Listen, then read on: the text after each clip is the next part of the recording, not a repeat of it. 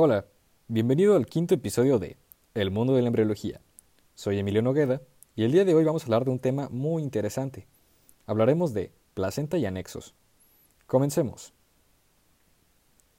La placenta es el órgano que facilita el intercambio de nutrientes y gases entre los comportamientos materno y fetal. Al tiempo que inicia la novena semana del desarrollo, se incrementan las demandas fetales de nutrientes y otros factores, lo que induce cambios importantes en la placenta. El más importante entre estos es el incremento del área de superficie entre los componentes maternos y fetales, para facilitar el intercambio.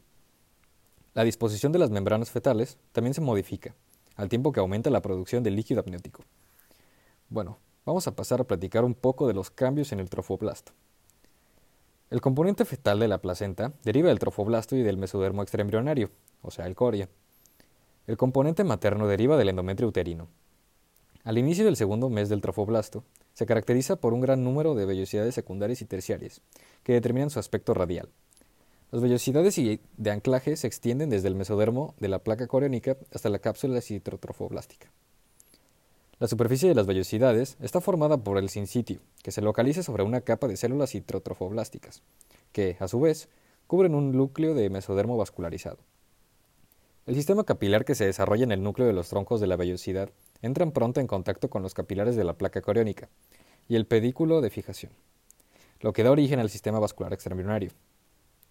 La sangre materna llega a la placenta por las arterias espirales del útero.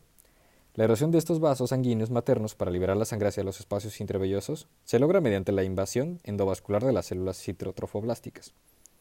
Estas células, liberadas de los extremos de las vellosidades de anclaje, invaden los extremos terminales de las arterias espirales, donde sustituyen a las células del endotelio materno en las paredes de los vasos sanguíneos, creando así vasos híbridos que contienen células tanto fetales como maternas. Para llevar a cabo este proceso, las células del citotrofoblasto sufren una transición epitelio-endotelial. La invasión de las arterias espirales por las células del citotrofoblasto transforma estos vasos de pequeño calibre y con resistencia elevada en estructuras de mayor diámetro y resistencia baja, que pueden aportar mayores cantidades de sangre materna a los espacios intravellosos.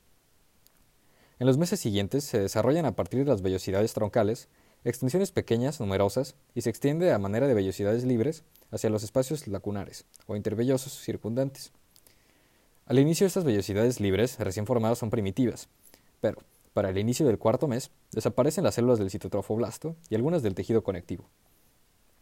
El sincitio y la pared endotelial de los vasos sanguíneos son entonces las únicas capas que separan a los circulantes materno y fetal. A menudo el sincitio se adelgaza en gran medida, y trozos grandes que contienen varios núcleos pueden desprenderse dentro de las lagunas de sangre intervellosas. Estos trozos, conocidos como nudos sincitiales, ingresan a la circulación materna y suelen degradarse sin generar síntomas. La desaparición de células citrofoblásticas avanza de las vellosidades más pequeñas a las de mayor tamaño, y si bien siempre persisten, algunas en las vellosidades grandes, que no participan en el intercambio entre las dos circulaciones. Ahora vamos a pasar a un tema muy interesante que es el corión frondoso y la decidua basal.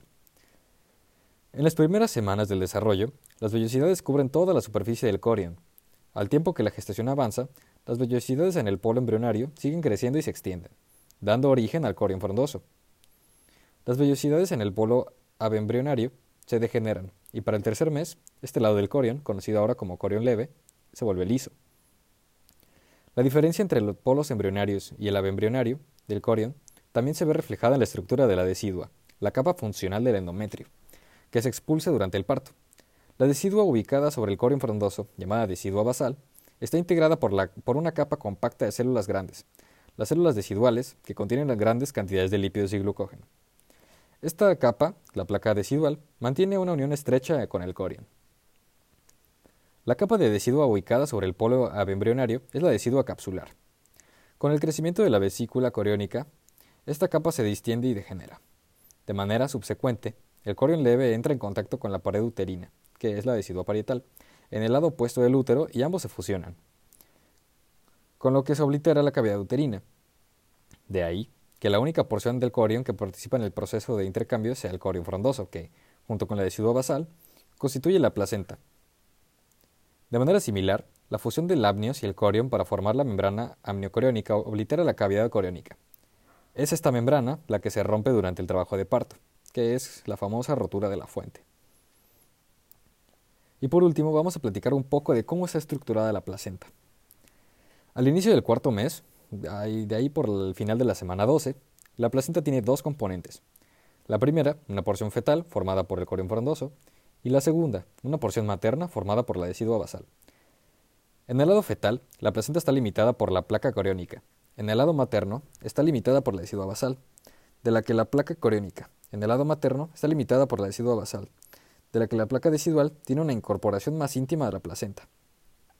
En la zona de unión, células del trofoblasto y deciduales se, entremezclan. Esta zona, que se caracteriza por células deciduales y sincitiales gigantes, es rica en material extracelular amorfo. Para este momento, la mayor parte de las células del citrofoblasto se ha degenerado. Entre la placa coriónica y la decidual se ubican los espacios intervellosos, que están ocupados por sangre materna. Derivan de las lagunas del citotrofoblasto y estos cubiertos por el sincitio de origen fetal. Las vellosidades arbóreas crecen hacia el interior de las lagunas hemáticas intervellosas. Durante el cuarto y quinto meses, la decidua forma varios tabiques deciduales, que se proyectan hacia el interior de los espacios intervellosos, pero no alcanza la placa coriónica. Estos tabiques tienen un núcleo de tejido materno, pero su superficie está cubierta por una capa de células incitiales, de tal modo que siempre existe una capa de, de estas células que separa la sangre materna en las lagunas intervellosas del tejido fetal de las vellosidades. Como consecuencia de la formación de estos tabiques, la placenta queda dividida en varios compartimientos o cotiledones. Debido a que los tabiques de la decidua no alcanzan a la placa coriónica, se mantiene el contacto entre los espacios intervellosos en los distintos cotiledones. Como consecuencia del crecimiento continuo del feto y la expansión del útero, la placenta también crece. El aumento de su área de superficie casi es paralelo al del útero de expansión, y durante el embarazo cubre alrededor de 15 a 30% de la superficie interna del útero. El incremento del grosor de la placenta es producto de la arborización de las vellosidades existentes y no se debe a una penetración adicional de la estructura en los tejidos maternos. Y pues bueno, hemos llegado al final de este episodio. Si te gustó, no olvides seguirme y compartirlo con quien tú creas que puede interesarle esta información.